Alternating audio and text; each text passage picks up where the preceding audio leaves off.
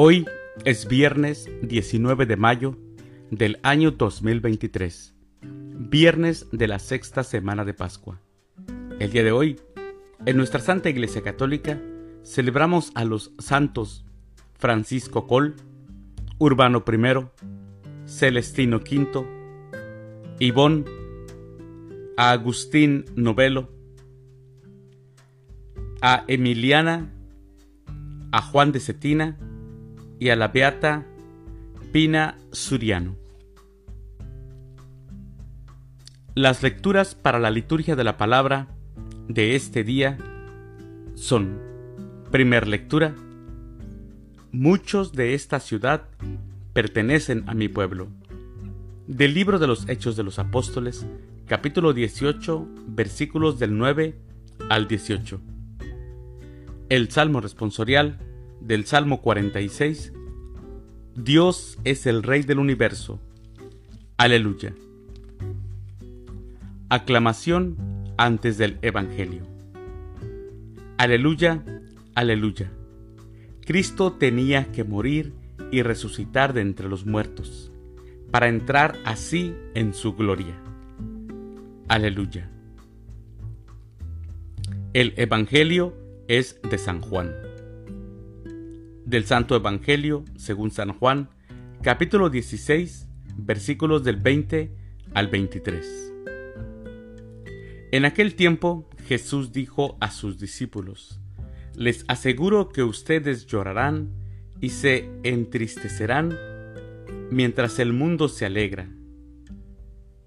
Ustedes estarán tristes, pero su tristeza se transformará en alegría. Cuando una mujer va a dar a luz, se angustia porque le ha llegado la hora. Pero una vez que ha dado a luz, ya no se acuerda de su angustia, por la alegría de haber traído un hombre al mundo. Así también, ahora ustedes están tristes, pero yo los volveré a ver. Se alegrará su corazón y nadie podrá quitarles su alegría. Aquel día no me preguntarán nada. Palabra del Señor. Gloria a ti, Señor Jesús. La alegría de Dios en la vida, dijo Jesús tomando un ejemplo de la vida cotidiana dijo que se parece a la experiencia de una mujer que va a dar a luz. Todos los que somos padres sabemos esto. Desde la concepción se espera al hijo. Se padecen los procesos propios de la gestación y en las últimas semanas incomodidades y al final la mujer sufre esos dolores que van a ser los dolores de parto. La angustia de que el hijo nazca es algo que siempre está pensando, pide que ojalá y nazca bien. Y cuando por fin el niño nace y se da cuenta que todo está contento, que todo está bien, se llena de alegría y toma al niño en sus brazos y las mamás lo cubren de besos. Esta es una alegría indescriptible.